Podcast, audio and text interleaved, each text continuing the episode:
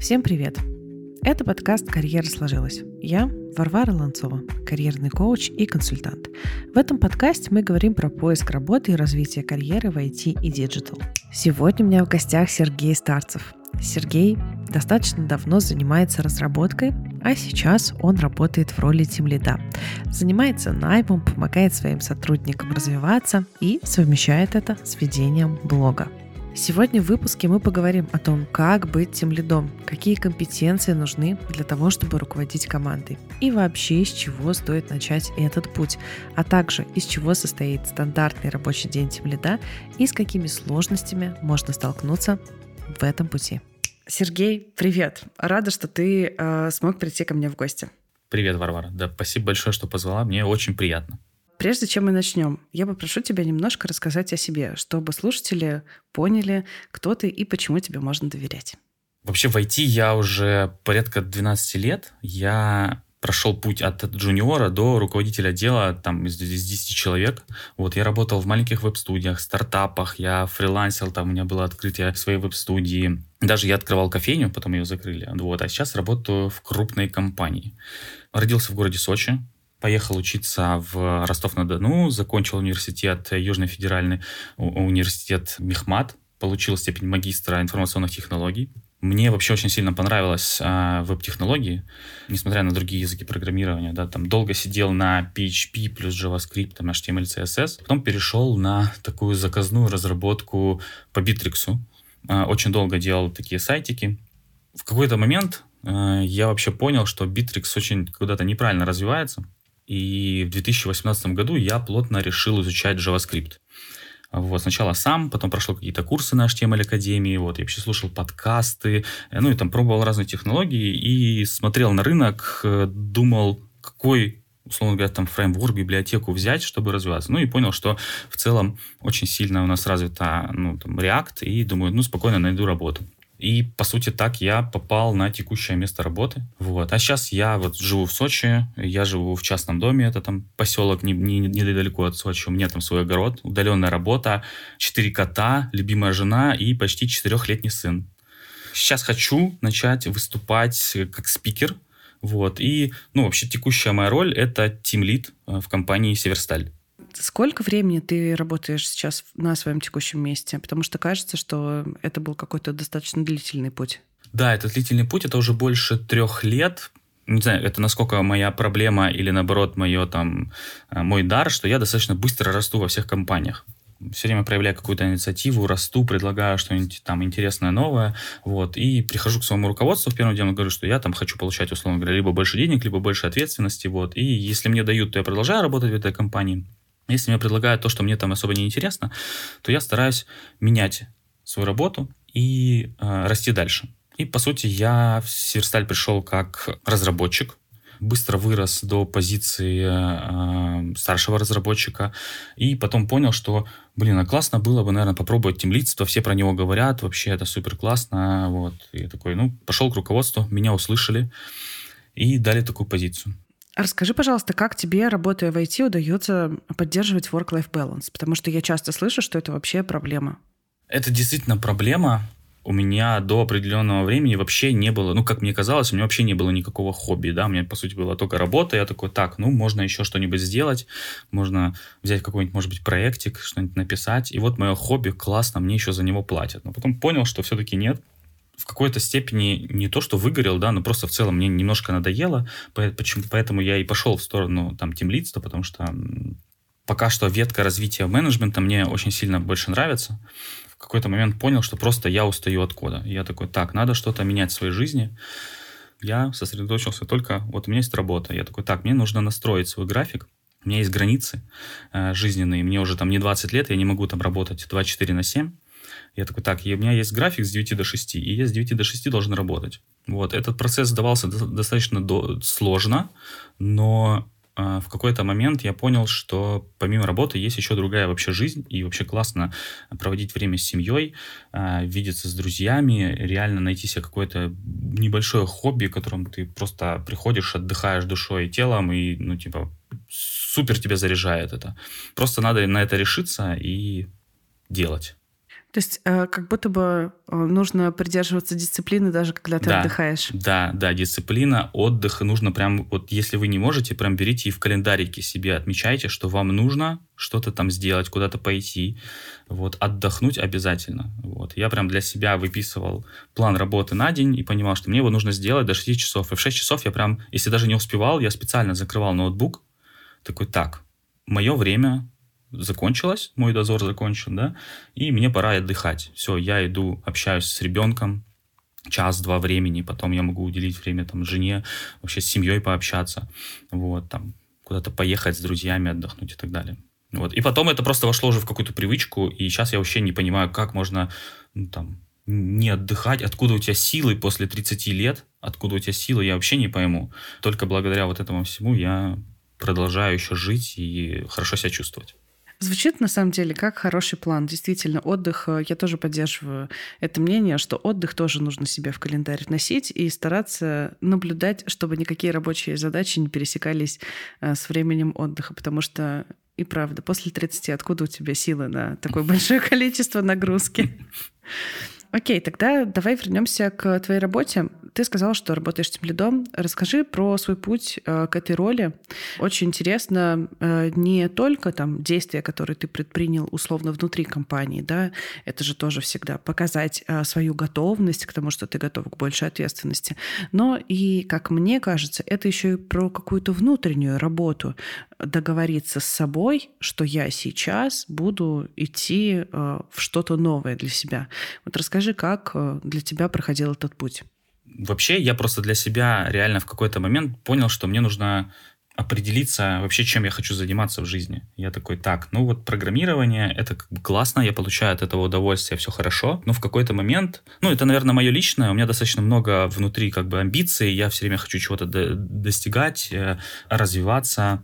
я понял, что если я буду работать программистом, то я буду, условно говоря, влиять на небольшой участок ну, там, не знаю, бизнеса или вообще какого-то проекта, я буду влиять только на код, который я пишу. А если я буду в роли там тим лида, то я могу уже влиять в целом на проект, на то, как, как он будет развиваться, какие архитектурные решения будут приниматься, вот, и помогать другим расти. Вообще у меня всегда был интерес к менторингу, я всегда помогал кому-то. Мне очень часто писали мои знакомые, говорят, вот хотел бы изучить, что мне делать? Я такой, давай, я тебе буду советовать.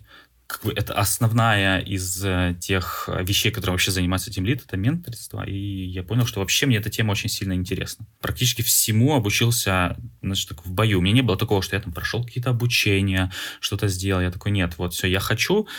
Пошел к, к руководителю, мне дали команду, я такой, ну все. Я, наверное, в течение там двух месяцев прям вот овертаймил, я прям очень много работал для того, чтобы погрузиться в это все, понять, как это все работает, как, как можно наладить какие-то процессы, как вообще они устроены. Э, в данный момент я вообще постоянно обучаюсь. Я читаю какие-то книжки, я смотрю обучающие видео. Вот сейчас хочу проходить дополнительные курсы. Я общаюсь много с коллегами на всяких метапах, просто где-то мы встретились, мы можем пообщаться.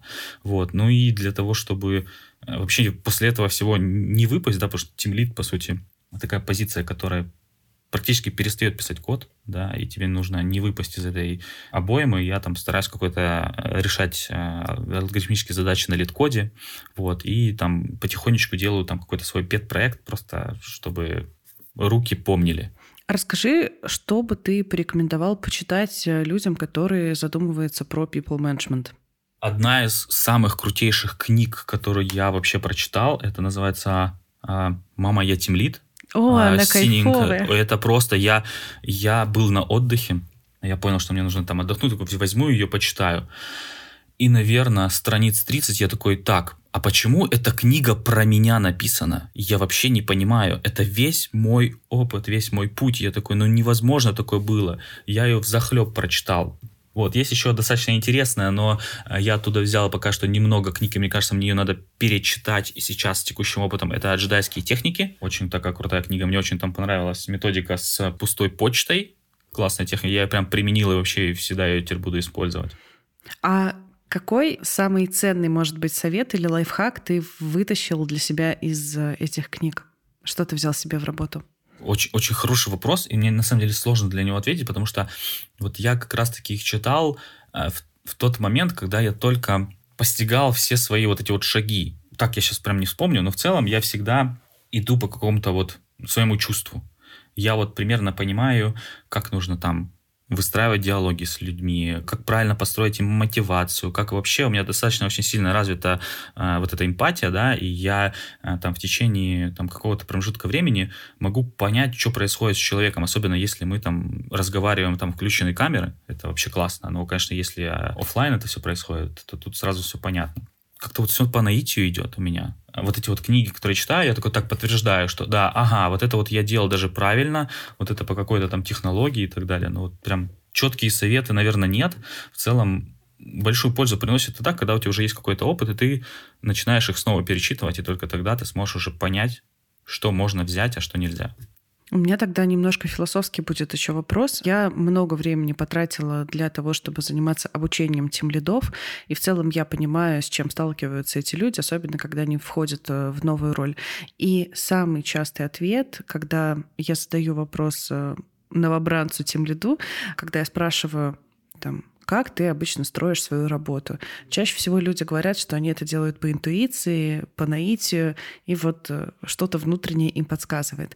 Вот мой немножко философский вопрос. Как ты думаешь, э, стоит ли читать книжки, проходить курсы и использовать какие-то техники, или необходимо положиться в вопросах э, развития команды, управления и так далее на свою интуицию и на эмпатию?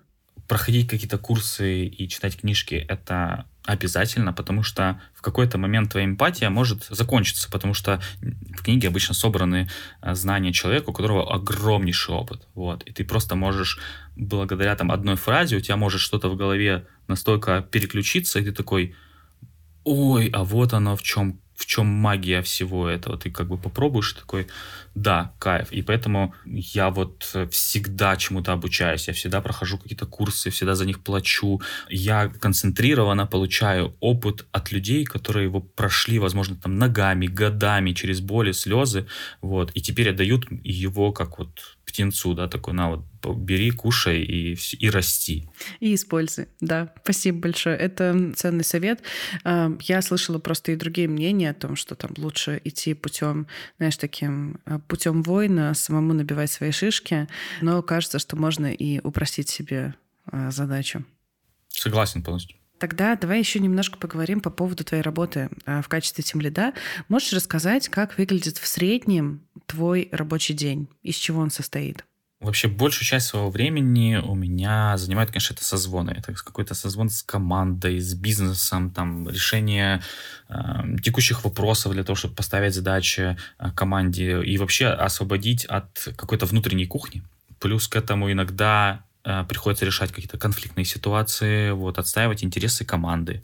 Провожу регулярные встречи один на один. Э, считаю, что это вообще один из самых вообще лучших инструментов в руках тимлида, и я не понимаю вообще там людей, ну, там, на позиции тимлид, которые не пользуются этим. Плюс я могу подстраховать команду и вообще где-то помочь там с написанием кода, там, не знаю, сделать какой-то срочный ход-фикс из-за того, что вообще всю систему я знаю целиком, и мне быстрее зайти там и поправить какой-то очень там критичный баг, потому что когда такое находят пользователи в продакшене, то это вообще самый дорогой э, баг для бизнеса. Также дополнительно вот трачу время на свое обучение, э, плюс даю какие-то рекомендации ребятам по их развитию, там вышли какие-то новые технологии, кидаю ссылочки, что можно почитать, а потом, возможно, это обсудить встреч на какой-то общей встрече технической, и, возможно, мы что-то будем новое применять. И вот в целом вообще для меня хорошо, чтобы были, ну, не только хорошие рабочие отношения, но вообще дружеские. У нас есть практика, что мы периодически собираемся, вечерний парчик у нас такая штука называется, вот, и мы просто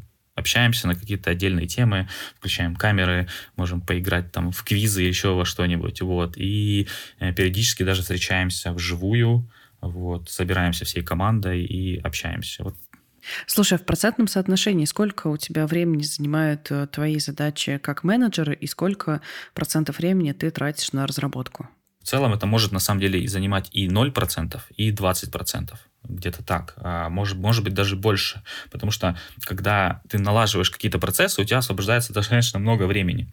Понятно, что в первых моментах это прям реально ты за свой рабочий день, именно там с 9 до 6, ты тратишь 0% времени, но у тебя нужно, чтобы погрузиться в твой проект, ты овертаймом пытаешься что-то сделать, понять код и так далее. Но с прошедшим, там, не знаю, полгода, год, когда ты на работе, ты уже выстроил все процессы, все налажено. Тебе нужно их немножко только подтюнивать, в этот момент у тебя освобождается уже действительно время. Особенно если ты наладил работу с бизнесом, то есть время на разработку.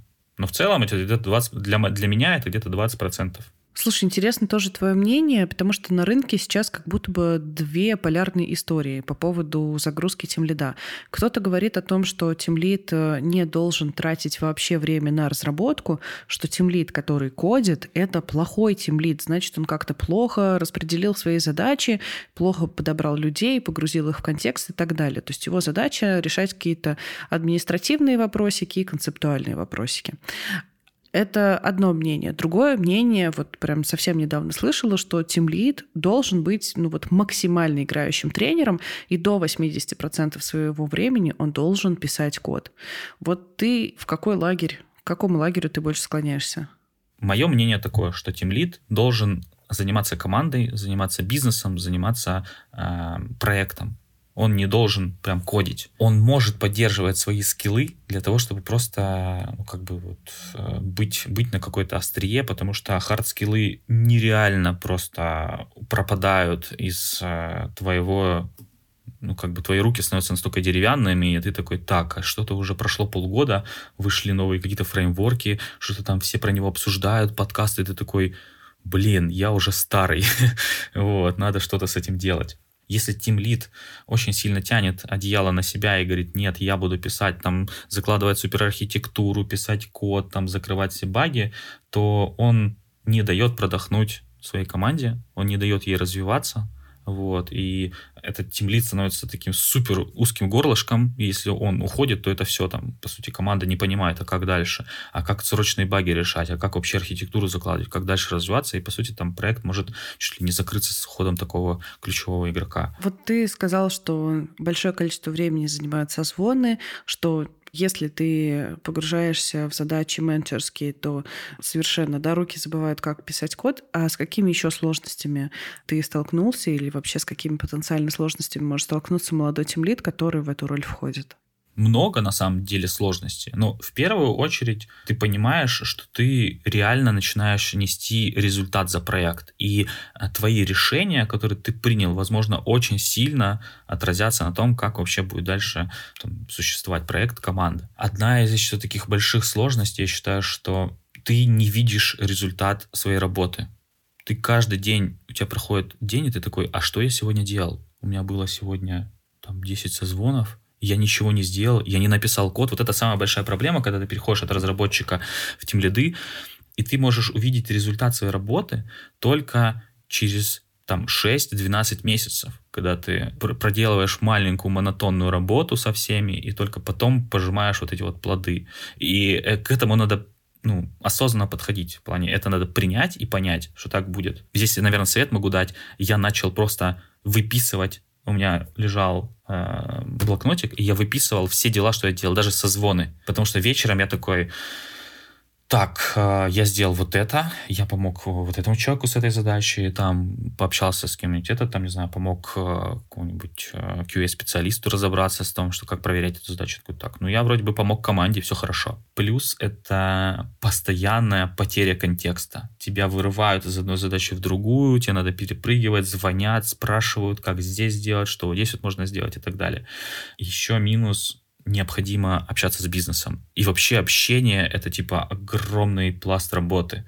Если тебе это, ну, если ты это не можешь делать, скорее всего, тебе будет тяжело. У меня первое время болело горло от того, что я много разговариваю. Потом, понятно, все это приходит в опыт, и все нормально. И, наверное, сложность — это научиться говорить «нет».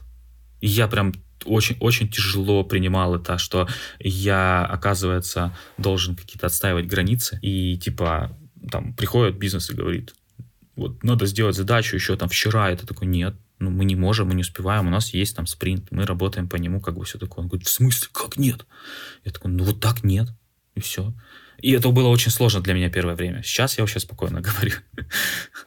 Слушай, мне кажется, сейчас мы напугали людей, которые думают по поводу роли тимлида. Давай тогда, чтобы уравновесить немножечко, расскажем, какие есть плюсы. И вообще не пожалел ли ты, что ты э, вот однажды попросил эту ответственность и подписался на эту позицию? Тут, на самом деле, каждый, каждый для себя ищет эти плюсы.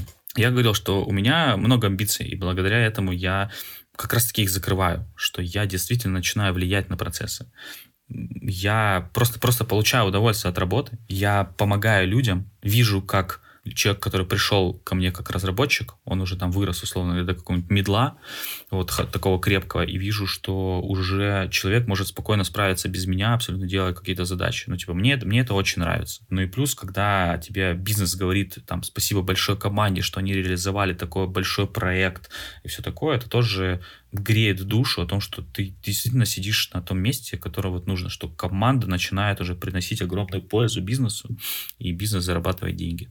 Э, не обманываешь ли ты меня, что тебя, тебе нравится роль тимлида? Тут ты так много всего сказал негативного. Нет, негатива действительно очень много. Ты просто с ним начинаешь работать, и все. Ну, как-то так. Окей, давай тогда поговорим в целом про скиллсет тимлида. А, из чего должен состоять этот человек? Мы с тобой поговорили, что понятно, от компании к компании может быть разное соотношение менеджерских задач и разработческих задач. Они могут быть от нуля до 80% в зависимости от того, какие процессы в разных организациях. Что еще должен делать этот человек? То есть мы уже поговорили про то, что это может быть и менторство, и общение с бизнесом, но давай попробуем как-нибудь это подсобрать. Из чего вообще, из каких навыков состоит роль тимлида? Но одна из таких основных, я считаю, что это должно быть э, какое-то лидерство команда должна понимать, что те решения, которые ты ей предлагаешь, они правильные и вообще должны за тобой идти. Следующее — это, наверное, делегирование, потому что если ты будешь брать на себя абсолютно все задачи, ты просто выгоришь и все, ну там, ну не сможешь принести никакую пользу. Для того, чтобы команда, команда росла в целом, нужно делегировать. Менторинг — это начинающим либо которые только пришли, помогать с онбордингом, либо вообще начинающие джуниоры, чтобы их расти до какого-то медла ответственность. Ты должен действительно понимать, что если ты что-то сказал сделать, то это ну, необходимо прям довести до какого-то результата. Вот, ну вот лично для меня, как я еще раз говорю, это вот отстаивание каких-то своих границ и команды. Это должен быть внутри какой-то стержень, а, что ты не должен прям полностью там слушаться бизнес, ты должен тоже там отстаивать все-все вот эти вот вещи. И общение. Ты должен любить общаться, ты должен как бы этого не бояться, а как человек может развивать навыки, которых у него, может быть, сейчас не достает для этой позиции, но в перспективе он видит себя в качестве тимлида? Философский вопрос. Тут, тут нету такого, что да, там человек, который интроверт, он такой, так, я сейчас пойду развивать команду. Скорее всего, он может стать там хорошим техлидом, вот принимать какие-то вот эти вот решения. Ну вот мне очень сильно помогли ораторское, я брал уроки ораторского искусства, мне очень сильно это помогло. Научился более грамотно говорить, попытался поменять там свой тембр голоса, вот, и все такое. Ну, как бы в целом мне очень помогло это выступление на публике, потому что когда ты там общаешься с бизнесом, или там собирается там 10 человек, и тебе нужно что-то донести до этих людей, с этим тоже надо работать. Э, для меня еще очень хорошо помогает э, спорт, потому что в спорте есть какие-то определенные э, результаты, ты превозмогаешь себя, делаешь какие-то суперусилия для того, чтобы там добиться какого-то результата. И это в тебе развивает лидерство, все в этом духе развивает. Расскажи про спорт. Чем ты занимаешься и как тебе это помогает в работе? Хожу в тренажерный зал, занимаюсь с тренером. Мы в основном тягаем железо. Вот плюс у нас есть всякие кроссфит-тренировки когда ты э, тотально доверяешь человеку, говоришь, все, я вот все, что ты не скажешь, я буду делать. Вообще не буду никаких этих. Ты начинаешь понимать, что человек тебе э, хочет сделать хорошо, он хочет, чтобы ты добился какого-то результата, у тебя появляется дисциплина, ты такой понимаешь, вау, я раньше там не мог два раза подтянуться, а сейчас я 10 раз подтягиваюсь. Вот это результат. Никогда в своей жизни вообще такого не делал. Вот. И вот это вот мне дает понимание, что нужно идти маленькими-маленькими шагами, дисциплинированно выполнять дело, и в конечном итоге у тебя всегда получится результат. Мне кажется, это очень полезные, на самом деле, навыки для бизнеса и для карьерного роста. А, это и там настойчивость, и дисциплина, и там нацеленность на результат. И, кстати, спорт еще дает возможность, а, почему мы получаем удовольствие от спорта. Особенно, когда мы видим какой-то прогресс, даже если он маленький. Вот, например, как в примере, да, что там вчера отжимался два раза, сегодня уже там могу делать больше. И вот эта вот история про то, что я вижу свой прогресс, она, конечно, очень мотивирует. И в работе это точно так же работает но нам очень важно, чтобы в работе кто-то подсвечивал нам эти результаты. То есть, э, чтобы кто-то говорил, слушай, там, раньше ты эту задачу выполнял за неделю, а сейчас ты ее делаешь всего за два дня. Это же очень круто, и это очень способствует э, росту, укреплению самооценки. Мне кажется, кстати, в этом, наверное, одна из задач тем лида а, не просто да, там менторить людей, но и подсвечивать им их результаты и их прогресс. Да, я, я, я полностью согласен. Вот. Я обычно такие вещи оставляю один на один. Я стараюсь сделать так, чтобы эта встреча была максимально открыта, мы могли сказать абсолютно друг, друг другу все, что хотим. Вот. И я всегда оставляю время на то, чтобы подвести какие-то результаты и сказать, что человеку, что не надо себя, во-первых, да, самое главное правило, не надо себя сравнивать с кем-то другими, что другие как-то быстро растут. Я говорю, вот слушай, вот ты, когда только там пришел к нам на проект, ты там выполнял вообще какие-то маленькие задачки непонятные, ничего. Вот. А сейчас ты уже можешь брать действительно прям огромную задачу, ее спокойно делать, и не будет такого, что там 50 раз я тебе возвращу ее там на код-ревью. Вот. Все будет хорошо. И, такой, и человек действительно начинает понимать, что да, я уже чего-то достиг. Слушай, давай еще поговорим про обратную сторону. То есть, когда ты тем лид, ты действительно тратишь много времени на то, чтобы развивать своих людей, и в том числе, да, подсвечивать им прогресс. Я часто слышала такое, что как только ты встаешь на позицию менеджерскую, а тем лид, да, это менеджер, то ты сам начинаешь испытывать дефицит этой обратной связи, что как будто бы чем больше на тебе ответственности, тем меньше более высокостоящий руководитель э, тебе говорит о том, что слушай, а ты ведь тоже молодец, и ты ведь тоже растешь как красавчик. Вот расскажи, испытываешь ли ты этот дефицит внимания и э, вообще как с этим быть, потому что мне кажется, что он ну, все равно присутствует. Я привык брать обратную связь я на каждой встрече, во-первых, один на один тоже дополнительно, ну не на каждой встрече, но дополнительно задаю вопрос, а как тебе вообще со мной работается? Все ли тебя устраивает вообще? Вот. И некоторые моменты из начала, когда только было, на начальной моей карьере, мне подсвечивали, что там что-то там, может быть, неправильно делаешь, или там мало мне времени уделяешь, или еще что-нибудь. Я вот благодаря этому старался улучшать э, какие-то свои качества. Плюс на постоянной основе, наверное, раз в квартал там беру обратную связь от руководителя проекта как мы вообще работаем с тобой, все ли у нас хорошо, можем ли мы что-то улучшить и так далее. То есть если э, подведя да, какой-то небольшой итог твоему ответу, что если ты стал тем лидом, если ты чувствуешь, что тебе не хватает обратной связи, потому что когда ты просто рядовой сотрудник в команде, у тебя много этой обратной связи от твоего тем лида, и вот когда ты стал сам тем лидом, и тебе не хватает какого-то внимания, то не нужно ждать, нужно идти и задавать эти вопросы и просить обратную связь, потому что кажется, что а вдруг она не придет сама. А, она обычно, да, она обычно сама не приходит, вот, но это обязательно нужно спрашивать. Слушай, вот одна из задач э, тем лида – это найм. Давай поговорим еще об этой задаче, об этом участке работы. Вот ты как э, нанимающий менеджер, как человек, который проводит собеседование, на что обращаешь внимание в процессе общения с кандидатом? И вообще, каким должен быть кандидат на собеседование, чтобы ты с наибольшей вероятностью а, сказал ему «вы приняты»? Я вообще всегда прохожу, провожу собеседование, в таком больше виде общения, да, я смотрю там, чем человек интересуется, там, что делал на прошлых работах, берет ли он какую-то инициативу на себя, вот, вообще как, как, как мыслит как разработчик, и, и может ли он куда-то расти, или он просто там будет выполнять определенные задачи. Не выгорел ли он, да, потому что если есть какой-то интерес а, к текущей работе, а, если у него там горят глаза, то это вообще замечательно, и можно даже на какие-то хардовые вещи закрыть внимание, да, потому что горящие глаза это одно из таких сам, самых, самых важных вещей, особенно у женов. И вообще очень сильно выбираю людей по какому-то коннекту, по вайбу, потому что ты с ним будешь проводить огромное количество времени. И если ты ну, тебе человек просто какой-то неприятен, или тебе какой-то вот есть, есть вот эта вот э, вещь, когда тебя прям что-то смущает его ощущение, то такого человека нанимать не надо.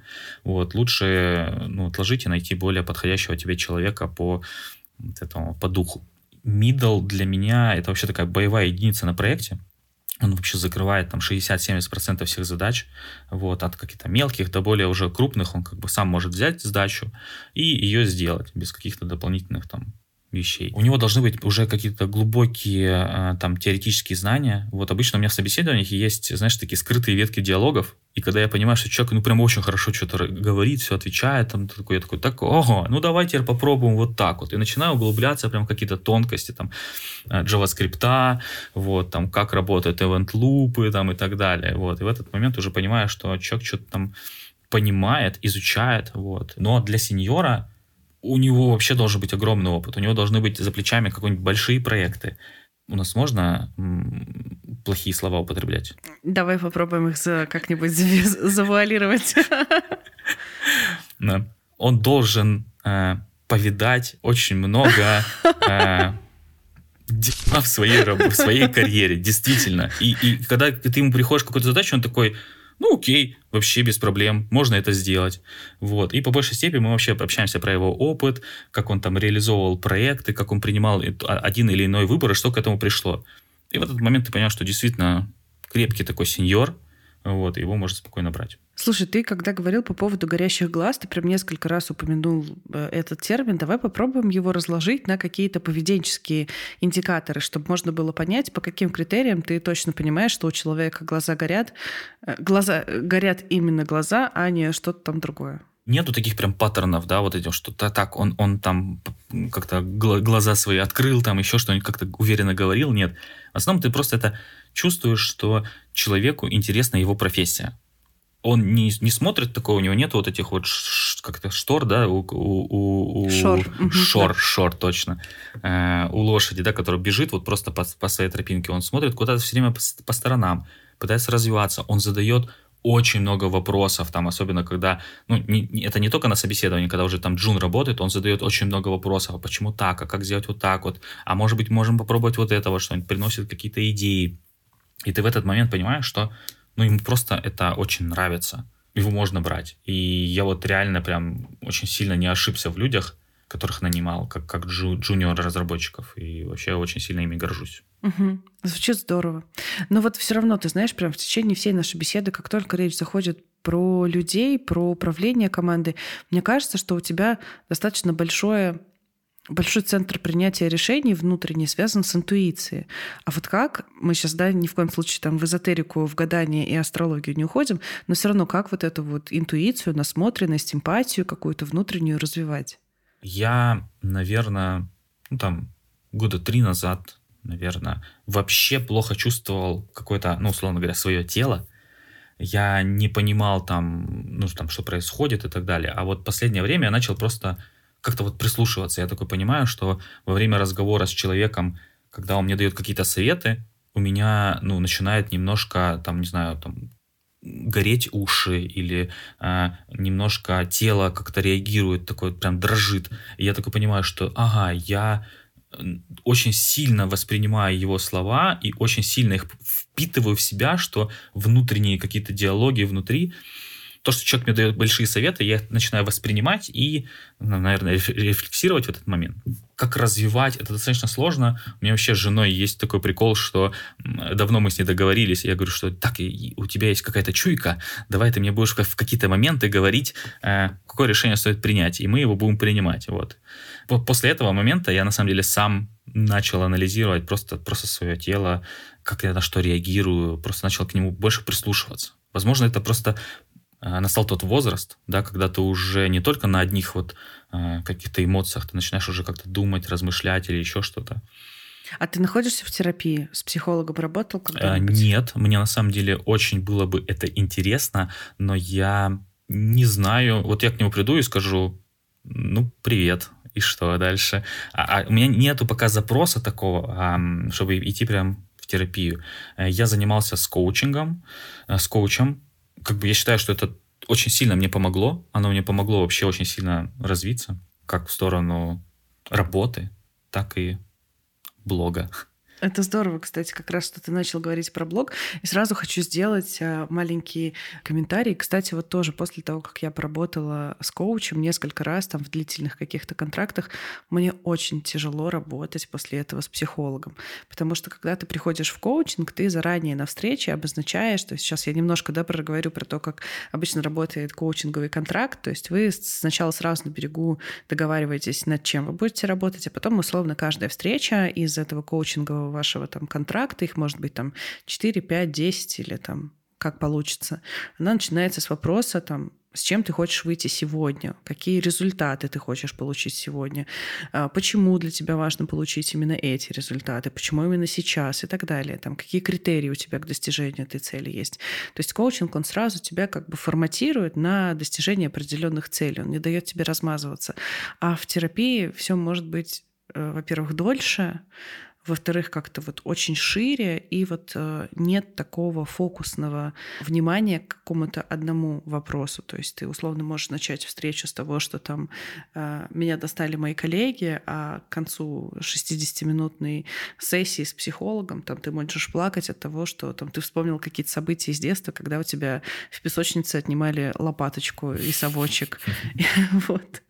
Конечно, утрирую, но вот глобально есть разница в том, что с психологом ты вот как будто бы более такая широкая и длительная работа, с коучем она более фокусная. Ну, если, да. если не секрет, кстати, хотел спросить, над чем, э, с какими запросами коуча ты ходил? Первоначально, почему я пошел к коучу, я думал э, развивать какой-то бизнес, вообще понять, мое это не мое, там что-нибудь такое.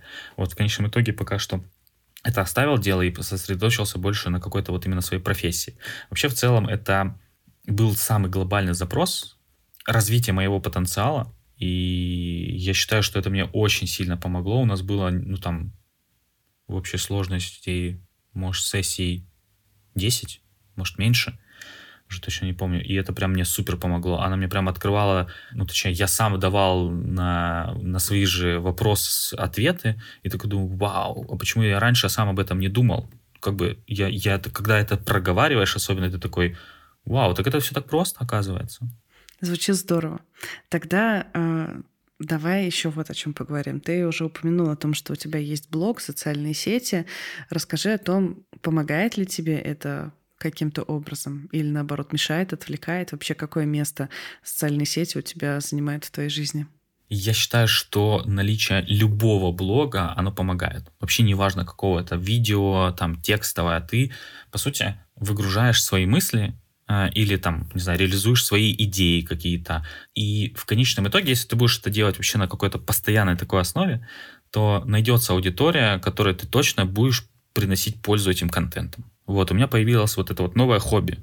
Я прям кайфую, когда снимаю видосики, мне это все нравится. Вот меня, стали там узнавать на улице, там люди даже фотографируются, я такой, вау, ну что, что за странная популярность такая, ну прикольно. Вот, я из-за того, что у меня контент такой больше развлекательный, такой скетчевый, я приношу людям какую-то радость, мне всегда пишут там клевые комментарии под видео, вот что вообще дает мне там большую мотивацию вот, продолжать это все делать. Слушай, а с какими ожиданиями ты вообще э, заводил социальные сети и удалось ли их тебе реализовать?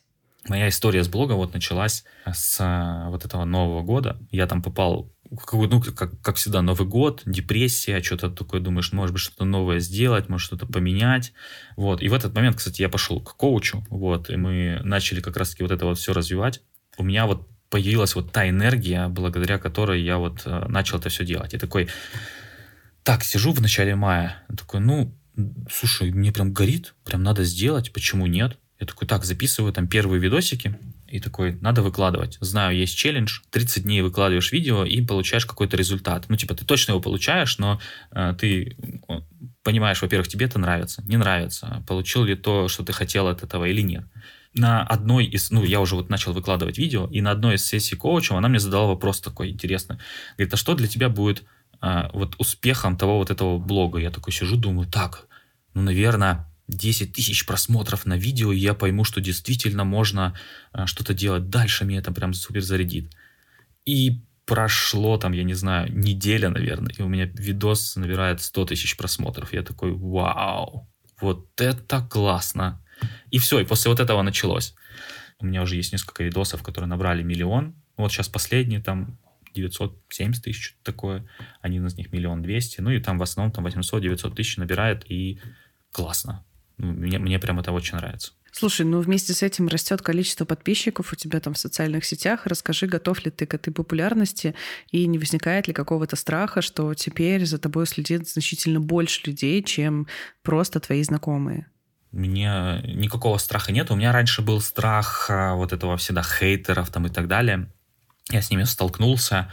И, ну, первое, что я это обычно делаю, я не кормлю троллей. Типа, если кто-то прям начинает тебе в комментариях или что-то писать, я им стараюсь не отвечать. Я такой, окей, человек выгорелся, э, выговорился, и все, можно, можно дальше продолжать. Я акцентируюсь только на хорошем, на людям, которым там задают какие-то интересные вопросы или поможет что-нибудь пообсуждать. Я вот на основу на, на них концентрируюсь. У меня всегда было желание выступать, что-то делать и так далее. Вот, и я сейчас э, поэтому хочу начать э, свою спикерскую карьеру. То мне это, мне это только нравится. У меня нет таких проблем. А если человек э, думает на тему того, чтобы завести блог, начать снимать видео или писать, может быть, тексты в блоге, но боится, что бы ты мог ему посоветовать? Я сейчас буду разговаривать э, цитатами из ВКонтакте. «Бери и делай». Там не ошибается тот человек, который ничего не делает. Чем больше откладываешь, тем э, больше будешь жалеть. Но это действительно так. Я непонятно чего боялся. У нас сейчас Э, для того, чтобы выйти и ну, там, приносить какую-то пользу или просто вещать на большую аудиторию, у тебя один клик. Я снимаю все свои видосики на iPhone, на 11 iPhone. Мне как бы не нужно больше. Как бы и все, и всем хорошо. У меня даже петлички никакой нету. Ну, конечно, я там уже что-то начинаю покупать в целом. Тебе для того, чтобы создавать контент, тебе нужно определиться со своим форматом. Что тебе нравится? Ты либо будешь писать а, короткие а, текстовые в социальной сети X, да, кому-то, может быть, там лонгриды нравятся писать, а, кому-то видео, там, большие, длинные, не знаю, или короткий формат, вообще не важно, просто пойми, что тебе нравится, попробуй, и если тебе это зайдет, то все хорошо. Реально ты... Э, ну, здесь главное постоянство, и рано или поздно аудитория вообще тебя найдет, алгоритмы нам всем помогут. Слушай, а сталкивался ли ты сам на старте с синдромом самозванца и вообще имеет ли у тебя вот э, в твоей жизни он на тебя влияние какое-то? Да, эта штука вообще есть у каждого человека, ну, наверное, у каждого человека, у кого-то больше, у кого-то меньшей степени. А у меня он достаточно, ну, там, сильно развит, я с ним постоянно борюсь. У меня, у меня вообще у меня есть этот э, телеграм-канал, в который я э, скидываю все свои достижения. Допустим, я что-то сделал крутое в работе, я просто туда это напишу, и все. И потом, ну, потом, потом в какой-то момент к этому вернусь. Э, в жизни чего-то добился, в спорте, там, в блоге. Вот. И время от времени я открываю этот телеграм-канал, а, отматываю такой, так, а что я вообще такого прикольно сделал там за какой-то промежуток времени. И оказывается, действительно, ты каждое, ну, какое-то время делаешь какие-то крутые вещи и такой, блин, классно, я все-таки не такой плохой человек, там, у меня все хорошо получается.